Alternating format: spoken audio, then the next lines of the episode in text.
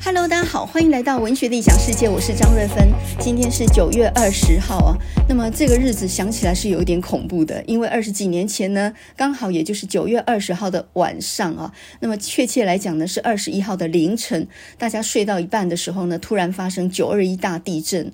那么这个地震呢，跟这几天你所经历的这这场地震有什么不一样呢？九二一大地震它是一种上下跳动式的，那这几天我们所感受到的是一种左右的哈一一一种摇晃，有些小东西开始掉下来，然后你正拿起手机想说现在到底要往往外跑啊，心里有点犹豫的时候呢，它就停了哈，所以它其实时间没很长，只是那个摇晃会让人觉得毛毛的。但是九二一大地震呢，那不一样，它是上下跳动，也就是呢是一种断裂式。是的，呃，那一种跳动大概持续了一两分钟那么长哦。所有的人不假思索，什么重要东西都来不及拿的情况下，抱着孩子就逃出去。我记得那个时候我小孩才五岁六岁，然后呢，整个大楼里头的邻居全部都逃到了外面的人行道上面哦。整个晚上呢都还有余震，所以没有人赶到地下室去把车子开出来。过了几天之后呢，才去地下室把车开出来，然后全家呢就睡在车子里面啊。真的是露宿街头了一阵子哦。那看到那个墙壁裂成那样，裂到那个裂缝是连手都可以穿过去，那么大的裂缝哦，我心里面真的非常绝望哦，不晓得这以后要去住哪里，以后会怎么样。可是小孩子呢太小，五六岁而已，所以还在外面玩，还不晓得发生什么事。他们还以为在露营呢。呃，那一段过程啊，我相信如果听众很年轻，大概你完全都不知道发生了什么事。可是你的父母记忆是非常深刻的。另外呢，十九号大家都应该从电视转播上面看到了英国女王的国葬，那么场面呢非常的肃穆啊，非常的庄严。呃，这场葬礼呢也算是见证了一个呃非常光荣的时代的落幕啊。另外呢，下个礼拜三就是教师节了，呃，一个不放假的教师节。如果你是老师的话，你可能会收到一张毫无诚意、毫无温度的电子贺卡。那种贺卡真的，你看了以后就非常的厌弃哈，没有还比较好一点哈，一点诚意都没有。今天早上呢，在自由时报的民意论坛上面呢，看到一个老师的投书哈，这个是台南市的李方圆老师哈，他是国中老师。那我看完以后还蛮有感触的啊，他说现在的基层教师真的是很累啊哈，那么代理教师呢非常累，而且呢保障也不多，政府呢他是花了大钱聘外籍教师来推动双语教育的，但是呢。对于这种大量的代理教师，他们的聘期跟薪资呢，其实是常年漠视。那么正式的老师也快乐不起来，因为呢，他们每天要做的事情呢，忙得天昏地暗啊。从开学到现在，要负责交通安全、性平，还有家庭教育、生涯教育、导师的辅导、班亲会、防灾，还有营养午餐呐、啊，还有记忆教育。光是例行性的会议呢，就多如牛毛哈。那么有很多都只是图具形式而已，所以呢，大概都在午休的时间开会，大家中午根本没有办法休息。另外呢，老师的管教范围呢，呃，比海还要宽哈，什么事情都找导师哈。比如说班级秩序不佳啦，或者是班级的群组呢，家长的各种讯息还要回复啦。然后呢，孩子没有准时回家，要老师帮忙找。孩子成绩不好，导师要想办法提升学生的成绩。那么一个老师呢，他的义务那么大，但是呢，他的权利在哪里呢？很多时候老师还不能够越权管教哦。什么叫做越权管教呢？最近新北市有一个国小导师非常倒霉哈，呃，被法院呢判赔三万。事情是这样子的，这个国小导师呢，班上有一个学生，呃，他数学作业没有交，然后调皮捣蛋，所以呢就被导师罚在下课的时候呢抄课文，还有呢要要求他上下楼梯走十趟。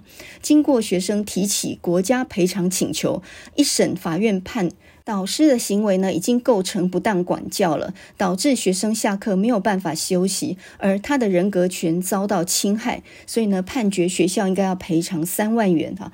那么这一桩呢，呃，可能后面还可以上诉，结果怎么样还不知道。可是呢，我觉得首先啊。这个会告老师的绝对不是那个国小学童吧？哈，应该是国小的学童家长。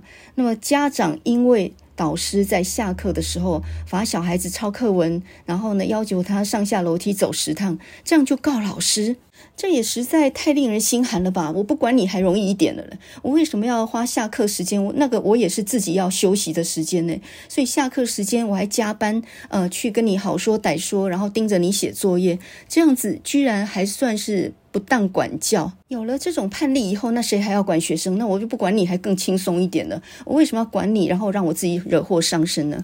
可是呢，在去年，不知道大家还记不记得哈？去年呢，教育部就有一条法令是说，不得在下课时间管教学生。后来呢，因为这一条实在太不合理哈，不在下课时间管，哪时候管？上课时间管嘛，那就影响正常教学了。所以呢，这一条就被教师反弹得很厉害，以后教育部就急喊卡。那么他们的根据是这样的，教育部的根据是说，根据《儿童权利公约》哈，维护他休息的权利。所以呢，如果你下课的时间管教学生，不管用什么方式啊，学生如果提出异议的话，就必须要停止处罚，包括什么写十遍课文呐、啊，或者是上下楼梯走一走啦，操场跑两圈那一种，只要学生提出异议，你就必须要停止处罚。看到这种只重呃形式上的条文上的，不注重内在的心里面对学生的关心的，我觉得这个实在很令人感叹哈。长此以往，还有哪个老师想要去管教学生？哎，我把我自己休息的时间都贴给你了，我给你。苦口婆心，好说歹说，结果呢，还换来不当管教这样的罪名啊！这个真的很让人心寒呢。所以呢，有些工作是身体很累哈，比如说刚刚李老师那一篇呢，这个行政会议疲于奔命啊，完全没有休息的时间。那另外一种就是心很累，就是心里面有一种非常非常被掏空的感觉哈。你的工作不但不被重视，呃，基本上连尊严都没有。中小学老师这样，那你认为大学教授会好一点吗？那我就呃拿我自己来说好了哈，大概好胸绕腿丢进博哈。我首先呢就是上学期的教学评鉴的时候呢，被学生写了评语，就说都不准时下课哈。哇，我还不知道不准时下课成为一个罪名了。也就是说呢，我妨害了学生的权益啊，剥夺了他的人格权，让他没有办法休息啊。你去看看那个补习班的老师，他有没有可能下课还在那里讲个不停啊？他下课钟一打马上走人，因为他是按照时间算钱的呀。那刚我们讲到中小学老师疲于奔命哈，大家都普遍都在过劳的状态。可是大学老师呢？呃，这几年呢，大学里面从忙评鉴到忙招生全员动员啊，所以呢，大学里面的杂事也非常多。我们每个人要兼顾研究、教学、服务，各式各样的花招都有啊。那现在呢，又收到学校一个通知，就是在通识开课以及在系上开课呢，全部的课程大纲都得重写，你得重新设定开课的方针，还有呢，上课的内容，还有你的教学的评量，每一门课呢，都还要有对应的产出哈。如果你现在是一个中小学老师的话，那么你真的应该听听大学的教授是怎么样被这一套很繁复的体制给压住的哈。你要在通识开个课的时候呢，你就必须要符合学校的什么要求呢？你的课纲必须要符合气候变迁啊，人类未来发展的核心议题。呃，你要有全球宏观的视野，要深化国际交流能力，你要能够探索科技，创造未来。你要有六大软实力哈，那要培养学生知识探索、资讯素养。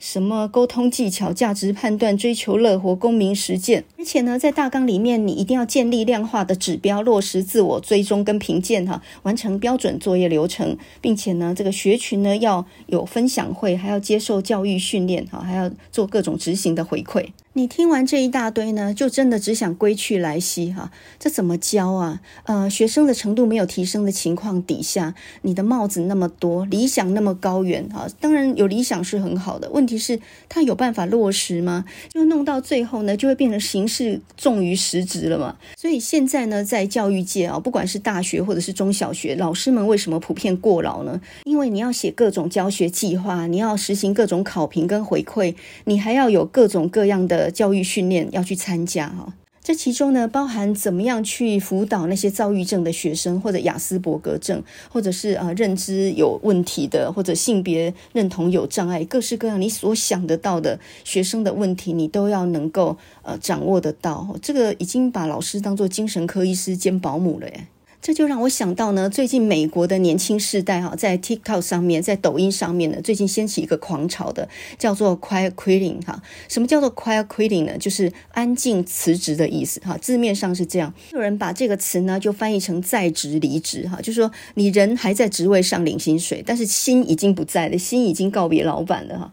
那么这个 Quiet Quitting 呢，其实是在疫情之后，年轻世代因为已经很久没有回到职场上，都在家里工作，所以呢就衍生出。来一种啊消极面对工作的心态。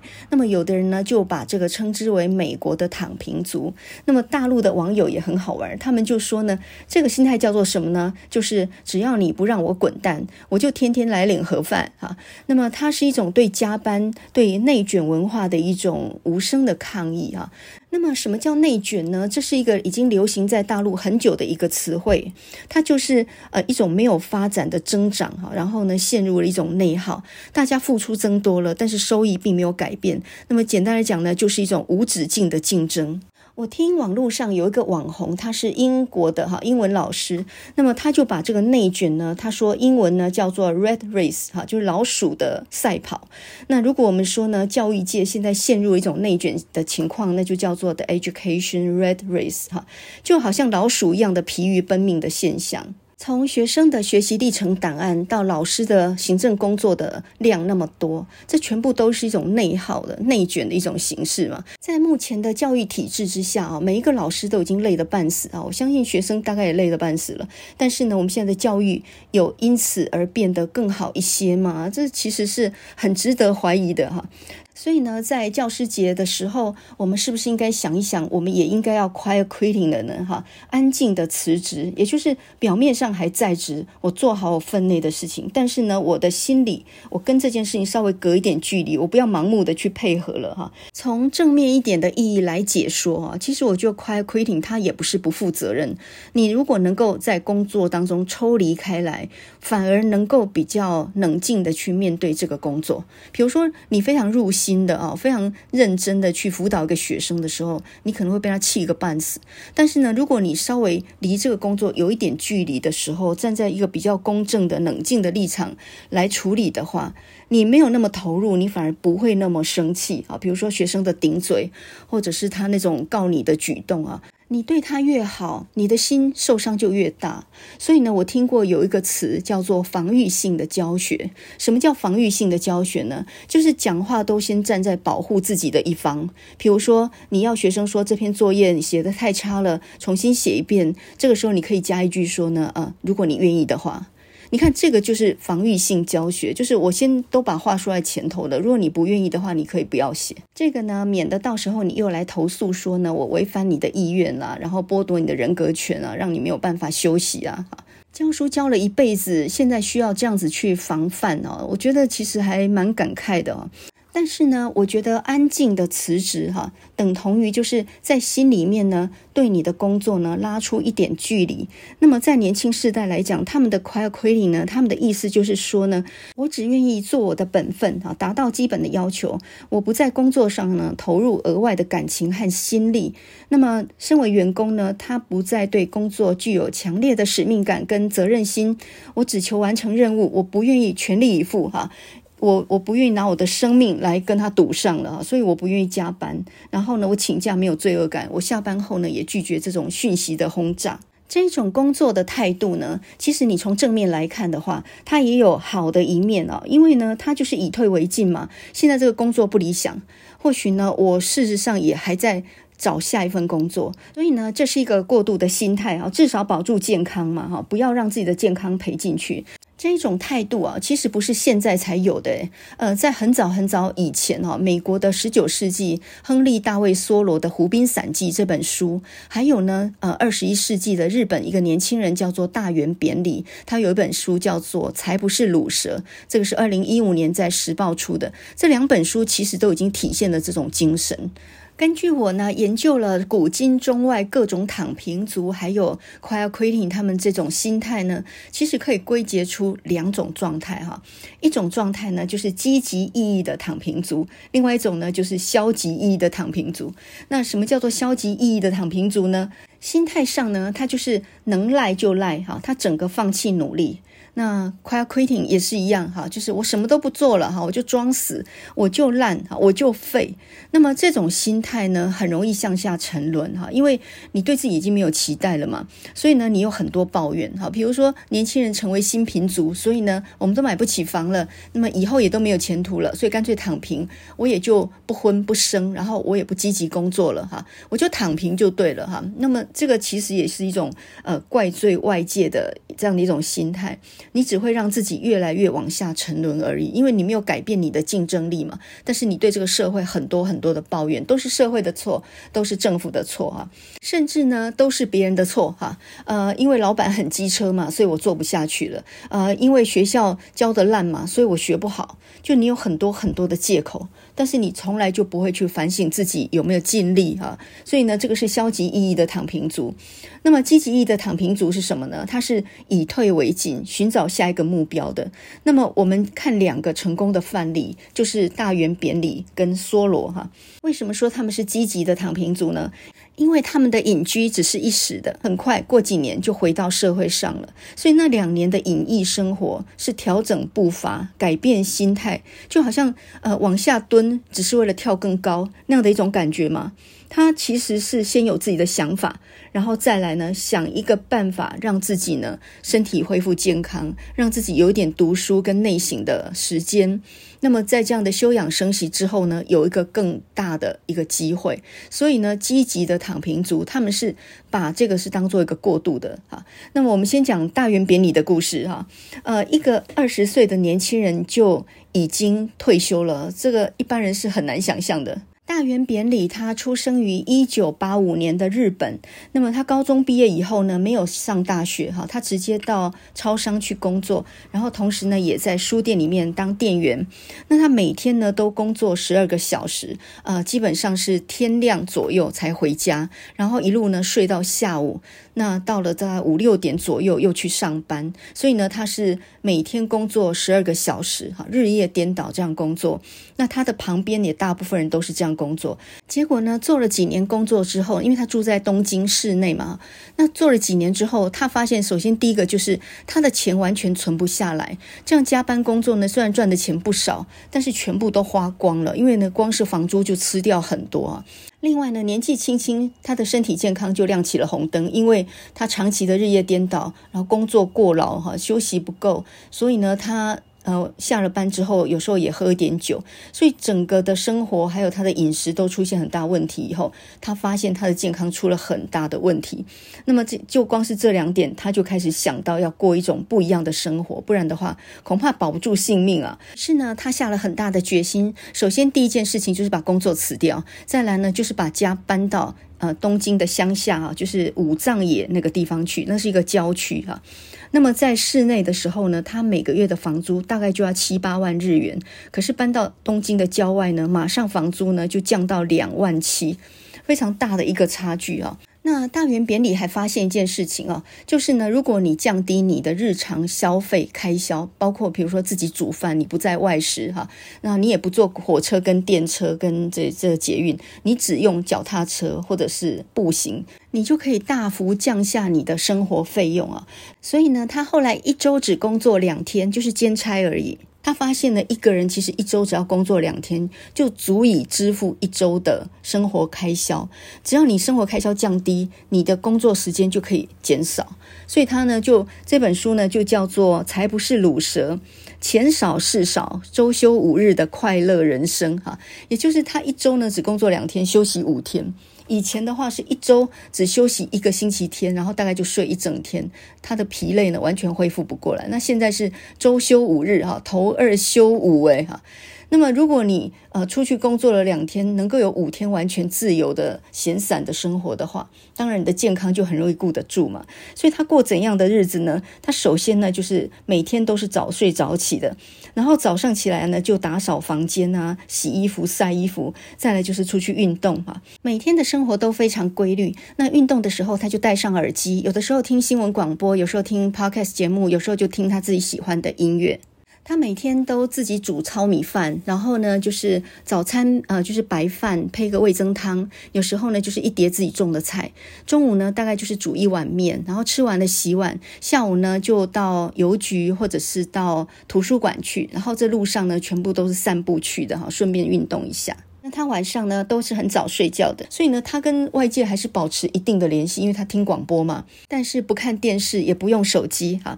那家里面有家用的电话，他说，呃，如果有人很紧急要找他的话，打电话就好啦，完全不用手机。他说呢，他一天的伙食费大概可以控制在三百日元以下，因为他都自己煮嘛，吃的也很简单哈。他也不买奢侈品，他也不去健身房，他觉得走路就很好的运动了，根本不用花钱去运动。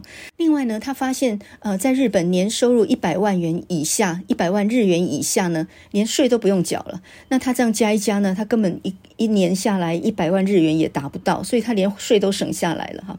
那他就发现啊，年轻人为什么会作息紊乱，然后政治也很能干？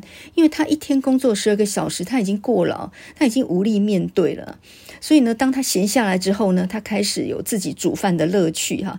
然后呢，他也不再抽烟，也不用，也不需要再喝那些提神饮料了。他的慢性病呢，像荨麻疹什么那一些呢，也全部都好了。他就发现两件事情啊，第一个人靠很少的。金钱跟物质也能够活得很好。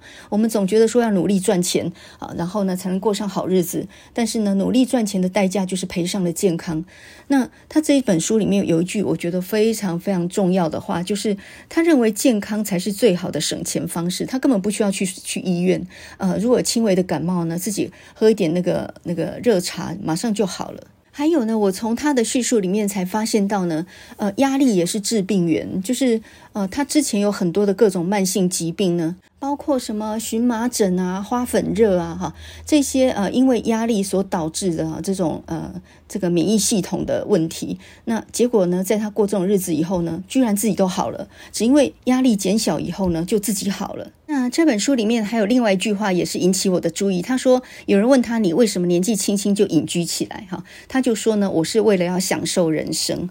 所以隐居其实不是一个消极的呃躲避的态度，事实上是想要更好的去享受生活。我想要过一个好的生活，所以我选择跟人群保持点距离哈，人际清零，然后好好的过自己的健康的生活。那么后来的大原扁里怎么样呢？就是他过了几年这种生活之后，开始写了很多文章在部落格上面。那么于是呢，就有人看到，然后帮他出书，他也获邀去演讲，成了斜杠哈。所以他又是作家，然后又是演讲者，又出书，然后还到很多国家去旅游，就应邀到别的国家去演讲跟旅游，变成了斜杠。所以呢，大原扁里的几年的躺平呢，就使得他蓄积了动力。那后来呢，就更有能力再去面对这个社会。会哈，就形成了一种新的生活，所以呢，这个叫做积极的躺平。那么另外一个很典型的就是梭罗的《湖滨散记》哦，这本书谁都有吧，只是可能不知道塞到哪里去了哈。那么梭罗他是个美国人，他是哲学家，也是文学家啊。这一本《湖滨散记》呢，又叫做《华尔腾湖畔》。那么他当年隐居的小木屋呢，就盖在马赛诸塞州旁边有个康考特镇，然后呢有一个华尔腾湖，他就在那里住了两年多，然后才回到人群。所以那两年多呢，事实上他是一个实验。他想要做什么实验呢？就是用最少的花费过最高的精神生活。他有一句名言嘛，他说：“大部分的人都过着安静。”而绝望的生活，他想问问看，什么是生活真正的必需品呢？我们认为我们很需要的东西，其实都不必要。所以他想降低物质，然后呢，看看最省能够怎样过日子。梭罗自己呢，他在湖边盖了一栋小木屋，那木材呢，就是取人家那种不要的木头，就那种废材，然后呢，就是到处捡一些废料。他总共只花了二十七点多的美元，因为买了一些铁钉那些东西，所以呢，二十七块美元就盖出了一栋小木屋。他这个小木屋连窗帘都没有，他连门锁也没有，他发现也不用锁哈。那么会来拜访的呢，就只有狐狸啊、兔子啊。他自己种菜，种豆子，然后呢，他也自己种麦子，磨麦粉来做面包。然后有一阵子，他就发现说没有酵粉做不成面包，所以他久久也要到镇上去买酵母。就后来呢，有一次真的是没有办法去的时候，他就是应用麦粉这样团成一团，这样子去烤面包。他发现虽然比较没那么蓬松，但是吃起来也还是能吃的。所以呢，酵母也是非必要哈。我们就是在生活中把必要的东西一项一项删减。删到无可删为止。梭罗这一种反物质文明的想法，其实是有原因的，因为呢，呃，工业革命以来，美国社会其实也进入了高度发展当中，那么人也迷失在物质的文明里面嘛，所以他就反其道而行哈。那么他的这种呃这个不合作主义跟非暴力反抗，后来也影响了印度的甘地嘛。梭罗是十九世纪的人哈，他生于一八一七年，死于一八六二年。那么在华尔腾湖畔盖那个小木屋的时候，大约是呃就是《湖滨散记》这本书里面写的，大概是一八四四几年那个时候哈，他一个人住在这个小木屋里面哈，你可能会觉得他会很无聊，对不对？那时候连电视都没有，不要说手机了。那么他每天除了种菜，还有呃自己过日子之外，他在做什么呢？他在读书，然后呢，他在写东西。所以在这整个过程里面是一种心智的反省。他讲过一句名言嘛哈，他说：“我们桌子脏了都晓得擦一擦，但是有多少人心灵脏了蒙尘了，从来就没有更新过哈，从来没有想把它擦干净过。”然后呢，他也说：“我到森林去，因为我希望用心过生活。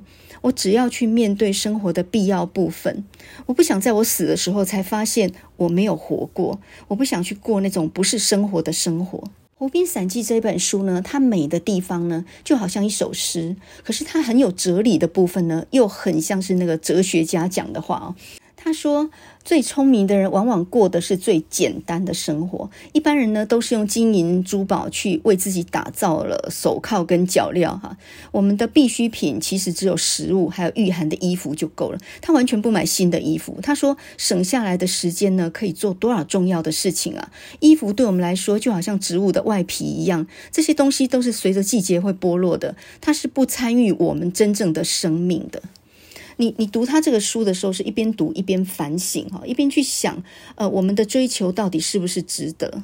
他说呢，地上有个金币，我们都晓得捡起来，可是呢，我们却对智者的言语，就是书里面的那些话呢，我们不屑一顾哈。这年头真的没有人在读书了。那梭罗说呢，读书其实是一种高贵的训练。读一本书呢，是要像那本书被写的时候的那样的深思熟虑，是那样的用尽精神的。我觉得他写的最美的就是华尔腾的那种四季的景色哈。那么在晚上的时候，一个人在湖上钓鱼，为了明天的午餐，他就听到远处呢有猫头鹰的叫声，湖水呢倒映着山色。那湖上只有他一个人，可是呢他。在非常安静的状况底下，他完全没有孤独的感觉，旁边有很多很多的声音陪伴着他。他说呢，真正的人格一致性是需要有闲暇才能够滋养的出来的。日日操劳的人是没有这种闲暇的。也就是呢，一天要赶七个会，写出八个报告的人呢，恐怕是没有这种闲暇的。他也不可能有这种心神静定的时候。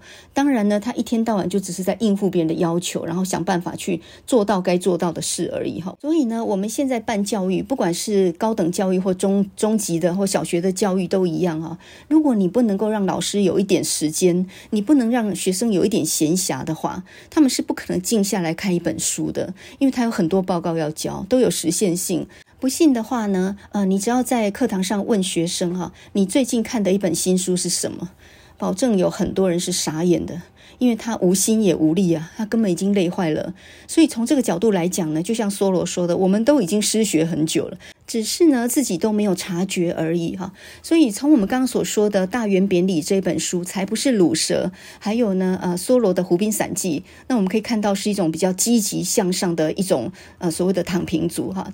他们的隐居呢是暂时停下脚步，然后呢，呃，休养生息之后再出发，所以呢，这算是比较积极意义的。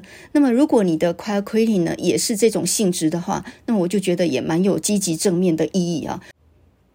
快要 quitting 哈，你的安静辞职，你在心里面默默的向你的工作辞职哈，呃，你默默的呢，你只做那个最基本的工作，你也不争取绩效，你也不负担更多的责任的话呢？我觉得，如果你的 quieting 这种东西是消极意义的话，你恐怕就要小心了。为什么呢？因为老板也不是吃素的，他很快就能够看出你态度的消极，然后呢，你就很快就成为他要裁员的目标。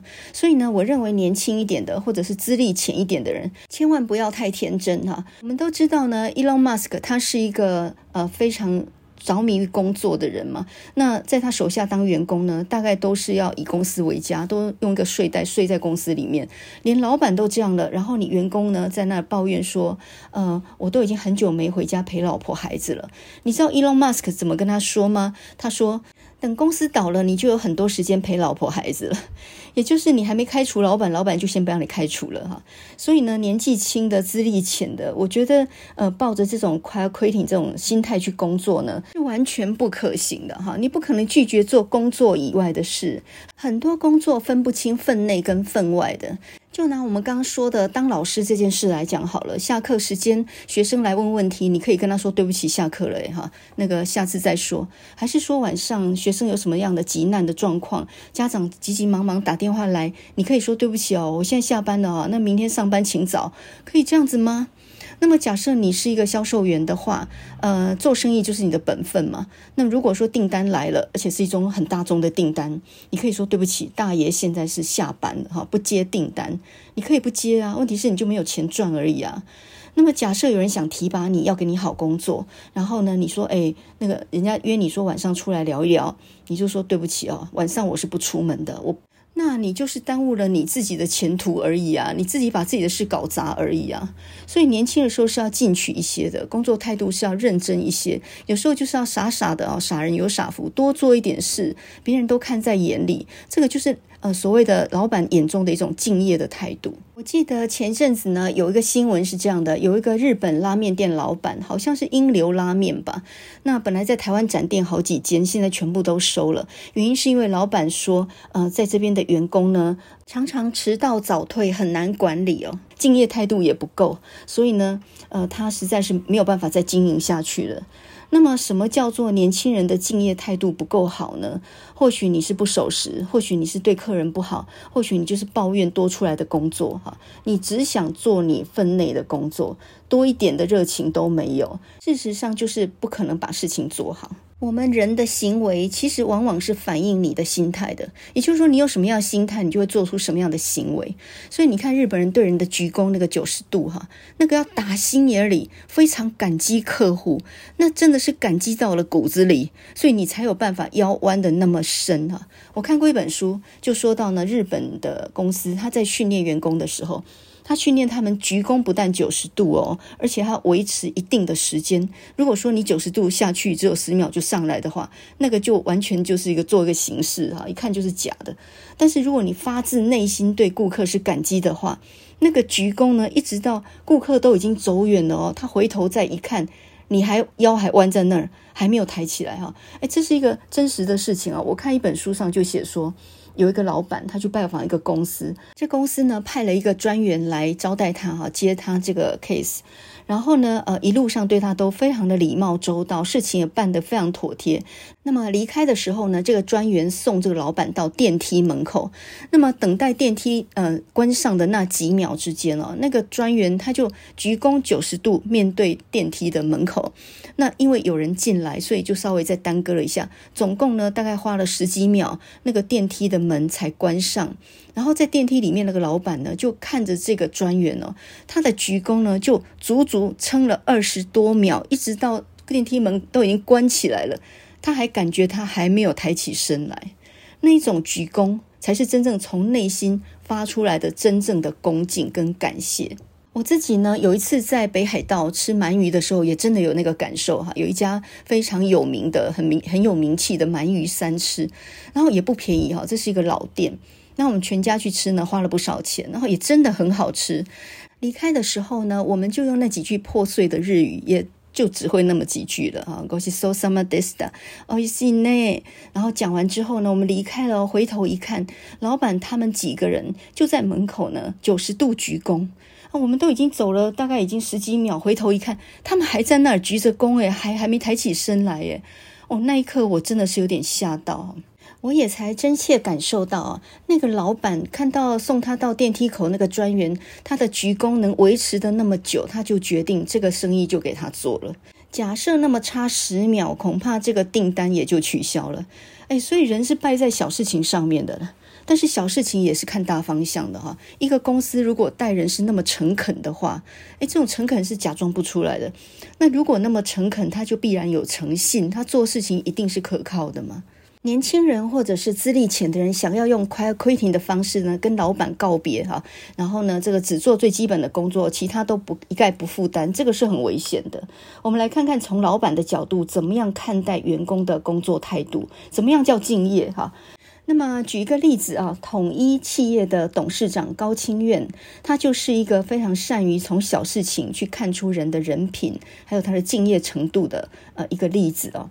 那么统一企业呢，他们的内部文化是非常讲究守时间的。还有呢，就是说话算话这件事情，因为这牵涉到企业的诚信问题啊。所以呢，只要一个人曾经不守时的话，他对他的评价就会非常差。他说呢，守时就是人跟人相处的时候最基础的信用，它代表的就是说话算话。我跟你说五点就是五点。那高清愿就说，经常迟到的人，他的行事风格就是比较懒散的，比较马虎一点哈。所以个人的信用一定会被人打折。那么，当你代表的公司门面的时候，你你不能守时，这其他的事情也都没有办法相信了。所以，当一个人呢，昨天答应你的事，今天说他忘记了，或者是说呢，他迟到也不呃，就是打一个电话，或者是来跟你讲说，哦，我有点事情，我晚个五分钟到。如果一个人常常迟到，而且没有合理的理由的话，这个人可能是没有办法被信任的哈。而他答应下来的工作呢，一定也不能如期完成哈，所以这就会误了事。如果一个企业啊，比如说那家英流拉面好了，那个员工迟到早退的，上班的时间都不固定，来了呢也不解释一下昨天为什么。我没有来，那这个老板真的会非常的伤脑筋啊。那么新时代的年轻人是不是常常有不守时或者讲话不算话这样的一种习惯呢？哈，我们常说一言九鼎嘛，答应下来的事情就一定要做到，这个是最基础的。可是如果你没有这个概念哦，就是你把这件事很看轻的话，恐怕就真的谈不上任何敬业。一般来说啊，你觉得守时很难，对不对啊？遇到个什么临时状况，但是呢，真正能够守时的人，他通常都是提前到。这是我爸跟我讲的哈，你就提前十分钟到，这样就出不了任何。错，宁可你等人，不能人等你。哈，简单来讲，就这个概念哈。宁可人负我，不可我负人呐。但是呢，在我跟年轻的这一辈学生相处当中，哈，其实常常踢到铁板呢。呃，举两个例子啊。第一个就是我当导师的时候，曾经有一个呃鼓掌，然后呢，请他帮忙一个事情，我在赖上面请他帮了一个事情，他就回了我一声嗯。然后我以为他已经答应了哈，结果呢，我第二天跟他说：“哎，那你本子收了没有？”他说：“我没有答应啊。”结果我一翻那一看，你刚刚昨天不是答应了吗？你还说嗯？他说：“我说嗯，但我没答应啊。”好，这是一桩。那么另外一桩呢，就是呃，我曾经跟另外一个老师同时担任大一的导师。那么在大一要开班会的时候。班代呢，在群组上面跟大家说一点十分准时开会，所以呢，两个导师一点十分就准时的到那里了，哈，坐在最前排。那同学们大部分也到了，但是呢，在划手机当中。结果呢，那个班代居然呢，一点也没有来，一点十分也没有来，一直到一点半，我已经有点赌气了。我那时候其实非常生气，我在看你哪时候才要来。结果那个班代呢，姗姗来迟，他两点才来。结果一来的时候呢，踏上讲台，他说了一句话，结果呢，全班居然爆笑起来。我本来以为他上台第一句话应该是要道歉的吧，我没有，他只说了一句话，他说：“哦，睡过头了。”然后全班爆笑起来。在那个时刻哦，我突然觉得我好像是从外星球来的人一样，我的价值观跟他们已经完全都不一样了。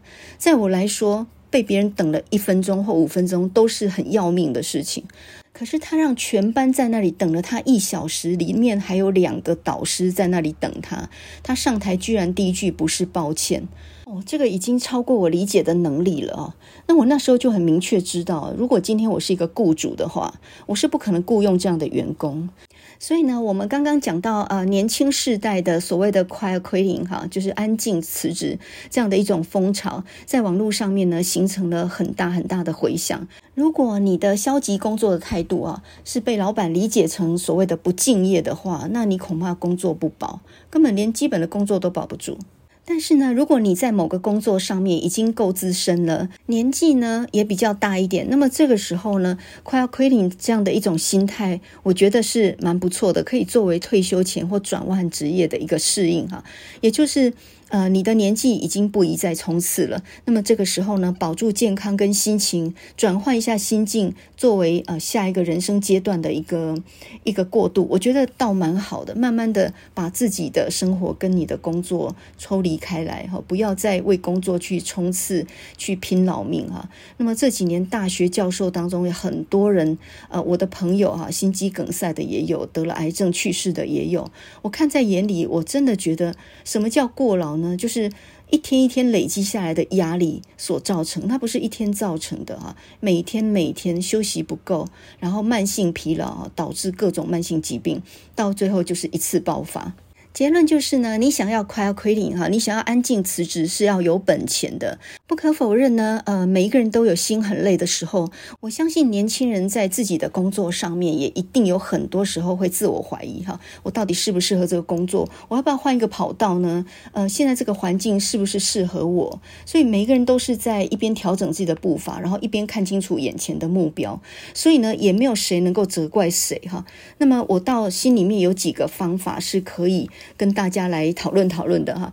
我觉得在心底告别老板的方法，也就是说，你身体上你还是继续做这个工作，但是你心里面已经产生了别的想法，可以不用先昭告于世，但是呢，我先把基本的事做好，然后呢，我慢慢的就有点像是呃台语有一句话说“田螺含水过冬”哈，参雷甘最贵当。现在比如说景气不好，或者说呢状况不好，或者呢职场的文化很糟糕，但是我还需要这个薪水，所以我暂时还。还是做这个工作，但是呢，怎么样能够保持一个好的心情，让人家看不出来你心里面已经慢慢的不是那么在乎这个工作？有朝一日我可能会换另外一种生活，你不要让人家看出来哈，要保持自己的心里的愉快。那么有以下几个方法哈，第一个，买一副好的耳机，从这个世界遁逃出去。呃，比如说呢，如果你是一个老师，当你在指挥路队的时候，当你在开一个冗长的会议、很无意义的会议的时候，当你在上课的时候，让呃这个学生们在写点东西的时候，你会有放空几分钟的时间的时候，你都可以听音乐啊！你不要小看这短短的几分钟哦。当那些人讲着无意义的话，然后你可以完全不要听进去，你眼睛看着他。好像非常认真，也非常同意的样子，但是你其实在听你自己的音乐，哈，听个新闻也可以。那么那个时候你就会达到一种身心的平衡，就是说你跟这个世界和解了，哈，你也没有欠我多少了，哈，我自己也在享受我自己的快乐。你讲你的吧。那么面对那个主管讲的一些话，实在是听不下去的时候，呃，你可以抱怎么样的心情去开会呢？你还是要笑眯眯去开会，然后你就心里想着说，我来看看你今天还能说出什么更离谱的话，你就冷眼对之，哈。然后表面上呢，还是要笑眯眯的哈，这是一个。那么第二个呢，就是培养你自己的兴趣哈，你工作之外的兴趣。有人喜欢养猫养狗啊，有的喜欢养花养草。呃，你去买菜，或是煮一顿好吃的饭，或者说呢，跟小孩很无意义的玩乐一阵子啊，这些事情呢，都会让你暂时脱离工作的捆绑哈。你就你生活就不会只有工作，那这样也就能够达到平衡了哈。你有你自己开心的时候，于是你就能够忍受那个一。整天不开心的时候，第三个呢，就是你要保持健康，用运动来让自己身轻体健。呃，当一个人健康的时候，看什么事情都没有太大的了不起的事情哈，而且健康也省钱。刚刚我们讲到过了嘛哈。我小孩呢，现在在念一个非常艰苦的一个一个科系哦，这个科系呢，当然就是很难念，然后熬夜啊，压力特大哦。那呃，有我小孩有一次就跟我先生讲到说，哈，还有很多旁边很难应付的人哈。那么我先生就给他一个一个很好的建议，就说呢，你以后要去见那个讨厌鬼的时候，或者是很难应付的难缠的人的时候，你先去跑步，快跑半小时，你再去见他。诶，我觉得这个方法非常的聪明哦。这个方法呢，完全胜过去看心理医师啊。也就是说，呃，我们的心理是受身体影响的嘛。所以呢，当你的身体处在一个运动完非常剧烈运动完的一种脑袋里面产生了一些好的一个物质的时候，你去面对一个最讨厌的人，也不觉得他有多讨厌了。诶，这个是一个很奇妙的事情哦。呃，如果你你说没关系，我可以压抑我的想法，然后我表面上对他还是非常好，那不容易啊。因为人是心口合一的嘛，我们的言语是反映我们的想法，很难掩饰啊。所以你心里面嫌恶这个人的时候，说不出好话。因此呢，你就是要用运动，然后改变自己的心情。当你运动完，你心情愉快的时候，你看谁都不是那么讨厌，你也就自然就不会得罪任何人哈，能够把事情办好。好，那么第四点呢？怎么样？呃，在工作当中让人没有察觉到你有异心啊，也就是你要能够 quietting，哈，你要能够安静的离职，然后能把事做好，又不让人家看出来。还有一个方法就是你要感谢你现在手上的工作，就好像呢，你要真心去感谢你的前任的情人，即使他劈腿，他放弃了你哈。没有他抛弃了你，你还遇不到下一个更好的呢。这个工作可能并不理想，也不能够做长久之计，但是呢，它支撑了你现在的生活，对吧？它让你有基本的薪资可以领，所以呢，你也要感谢这个烂工作。即使你认为这工作对你来讲并不是那么适合，你也是要感谢这个工作的哈。即使你以后离职，也因为有这个基础啊，所以其实呃，虽然这个工作没有待很久，但是它也让你有收获，或者说它也让你学了不少东西啊。那么从这一点来讲呢，任何的感情或任何的工作这种关系，都应该是要心存感谢哈。很多时候呢，塞翁失马，焉知非福。呃，我看过台积电董事长张忠谋的传记哦。他当年年轻的时候在美国读书啊，是念麻省理工学院的，就是 MIT。那念完硕士之后，他想要考博士，就没有考上啊。他自己也非常不平，觉得好像是被种族歧视了还是什么的。就后来呢，一气之下呢，就没念博士了，去创了台积电，也就有了现在的这么大的事业哦。那当你要是考上博士班的话，那那就是一个很普通的学者而已吧。好，所以呢，我们现在来总结今天所说的哈，如果你要在一个职位上面呢，quiet quitting 哈，安静离职哈，保持一个状态，然后慢慢的去想以后要怎么发展。你可以买一副耳机，培养兴趣，保持健康，并且呢，感谢你现在手上的工作。我觉得呢，这四点是一个在心里面告别一个工作或告别老板的一个方法。至少呢，不要时时刻刻想着他吧，也不用为他拼命吧。好，我们还是要保留自己心里面真正喜欢的东西，真正快乐的泉源。那么未来的人生还很长嘛，哈，那么可以且看且走啊。所以呢，我觉得我们今天讲 quiet quitting 这个概念，不是真的辞职，而是说呢，呃，在工作或婚姻或亲子关系当中，呃，有困境的时候，不妨在心里面先跟他安静的告别，让自己有一个缓冲的余地，换一个心情吧，哈。就有时候就像呃，英国女王，有时候在心里面也有 quiet quitting 的时候吧，她也有心累的时候吧，但是下一秒呢，还是得出去对着人群微笑挥手，哈。你心里面呢，先要降低对工作的期待，技巧性的保住自己的健康和价值。有时候呢，想把事情做好的时候，你反而不能太在乎它。你太在乎它，太全力以赴的时候，神经绷得太紧，有的时候会给人很大的紧张感或者是压迫感啊。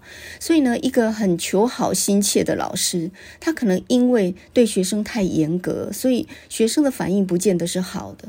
我记得有一次呢，听蔡琴在讲说啊唱歌的技巧的时候，那么有人就问他呢，怎么样能够把歌唱好？他就说呢，要把歌唱好，首先就是你脸部肌肉要放松啊。你看到那种唱歌咬牙切齿的人，其实都是唱不好的。你必须要在整个放松的情况底下，才能发出一个最好的声音。那么他这个说法呢，对我也是有点启发意义的啊，那就是。呃，就像梭罗那那本书里面啊，《湖滨散记》这本书里面讲到的嘛，真正的人格一致性要在闲暇的时候才能够培养出来。呃，人生太紧张的时候，你是没有办法培养那样的一种人格一致性。那么这句话用我们现在的话来讲，就是达到一种身心平衡啊。你怎么样做能够达到身心平衡的时候，你给人的感觉才是最好的。所以呢，学生们在为了考试很紧张的时候，老师不能添乱啊，你不能跟着他紧张啊，你不能再加强那种紧张感啊。所以当学生说：“哈，完了完了，这次数学完蛋完蛋哈。”比如说去年的数甲不是考得很难吗？结果呢，这个很多学生出来就面色如土嘛。可是这个时候，老师如果跟他说：“那又怎么样？我当年大学联考的时候，我数学才考九分呢。”哎，这个是我真的跟我小孩讲的话。那时候他们还在考，那个时候叫基测哈，国中考高中，那时候叫基测，现在已经没这个东西了。然后呢，那个时候为了一分这样子也是斤斤计较。我那时候不知道基测怎么计分，好像总分不是一百，是八十的样子。所以看到他们考七十几，还以为考坏了呢。其实七十几已经不错了，因为总分八十。那那个时候呢，我就说我我不知道是怎么计分的，可是我大学联考我数学才考九分，然后我小孩就说呢，九分。你总分多少？我就说一百啊，当然是一百啊，一百分考九分。这时候呢，换我小孩非常惊讶哦，我我永远忘不了他那个表情哦。想把歌唱好，脸部肌肉要放轻松；想把事情做好呢，你要展现你的人格一致性哈。如果你面对挫败，面对学生考得乌七八糟，你还能够说有什么要大了不起？我以前也考得很糟啊。那么这个时候呢，呃，学生对你说的话才能够听得进去，就是你自己先放松哈，这才是做好事情的最大的基础。有时候呢，小孩真正害怕的还不是他考坏了，他真正害怕的是你的反应哈。所以，如果家长或老师过度反应的话，小孩子紧张感会加倍。所以，你适当能够自嘲哈，能够嘲笑自己，就表示说你能宽待自己，你也能够宽待别人。天底下什么了不起哦？你小的时候，你每一科都考得很好吗？你就没有落赛的时候吗？你就没有那种很难堪，然后自己真的抱歉说不出口的时候吗？一定有嘛。所以呢，要保持幽默感哈。我觉得。一般的医生都很少有幽默感的，但是我先生那个人是很搞笑的。有一次，我就听他对我小孩就这么说啊：“那个病人要吃香灰，这时候怎么办呢？哈，如果病人坚持要吃香灰，这时候怎么办呢？你你跟他生气，或者是你就笑他说没知识哦，那个都没什么用。呃，他就说很简单，你就跟他讲说啊，这胡啊嘴哈胸强，好啊，咱暂时免吃这，咱先吃药啊，啊那不好再来吃胡啊嘴。”我听了都要笑翻哦，哎，这等于是在骗病人啊！可是这真的有效哎，也就是。你不能小看那个白头满满头白发的女儿，跑到庙里面去求了半天才求来的香灰啊！哎，那个胡阿醉，这是他花很多时间去求来的，他也是很希望他的妈妈呢能够赶快好。所以你这时候一下就说，你们这些渔夫渔妇都没有念书吗？这种东西能吃吗？你这样很伤他的心嘛。他搞不好还偷偷吃。所以呢，你就干脆很技巧性的这样跟他讲啊，胡阿醉胸强哈，阿兰行假油啊，好，就你不要去否定他的努力啊。诶，我觉得这招。很聪明啊，诶，那我就觉得，诶，我也想到对策了。我一天到晚被人家骂说呢，没有准时下课啊，天大的罪啊！我现在决定了，呃，下课之前啊，大概十分钟左右，我就说好，那我们今天就上到这里。有问题的，欢迎大家留下来问；没有问题的，就可以走了哦。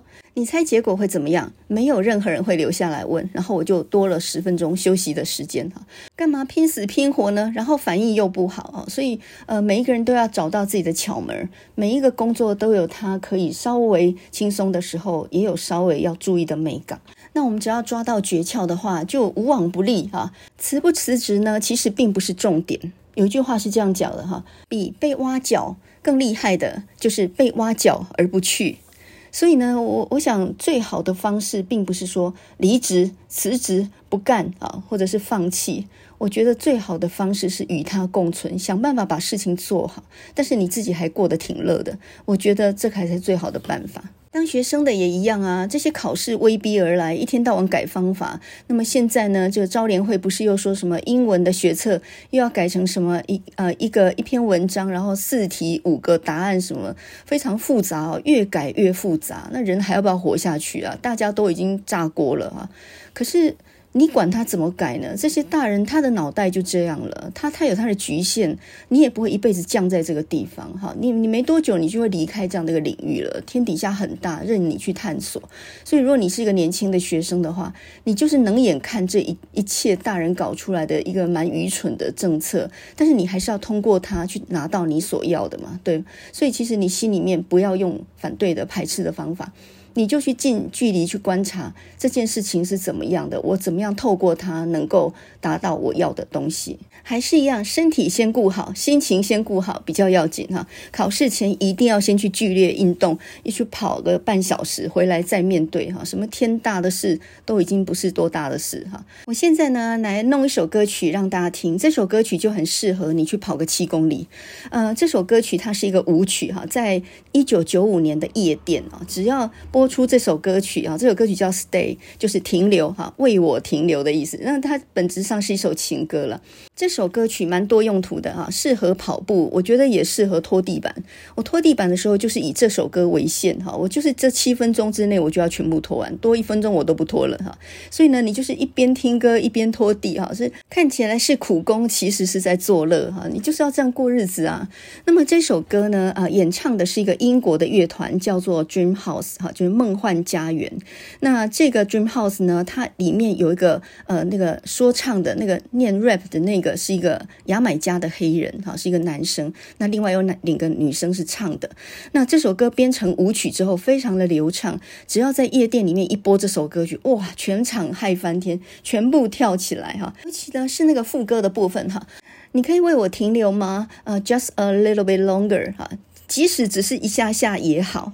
那前面就有很多那个念的部分哈，呃、，If your 妈妈。Don't mind if your daddy don't mind 啊，如果你的妈妈不介意，你的爸爸不介意的话，那么让我们留下来一起度过这美好的时光吧，哈啊，后面也有一大堆什么 Give me a little love，Give me a little love，这个喃喃不绝念的这个东西都只是一个配衬而已了。那么整首歌其实讲的就是呢，多给我一点时间吧，为我停留哈，我们一起来享受这样子呃欢快的一刻就对了。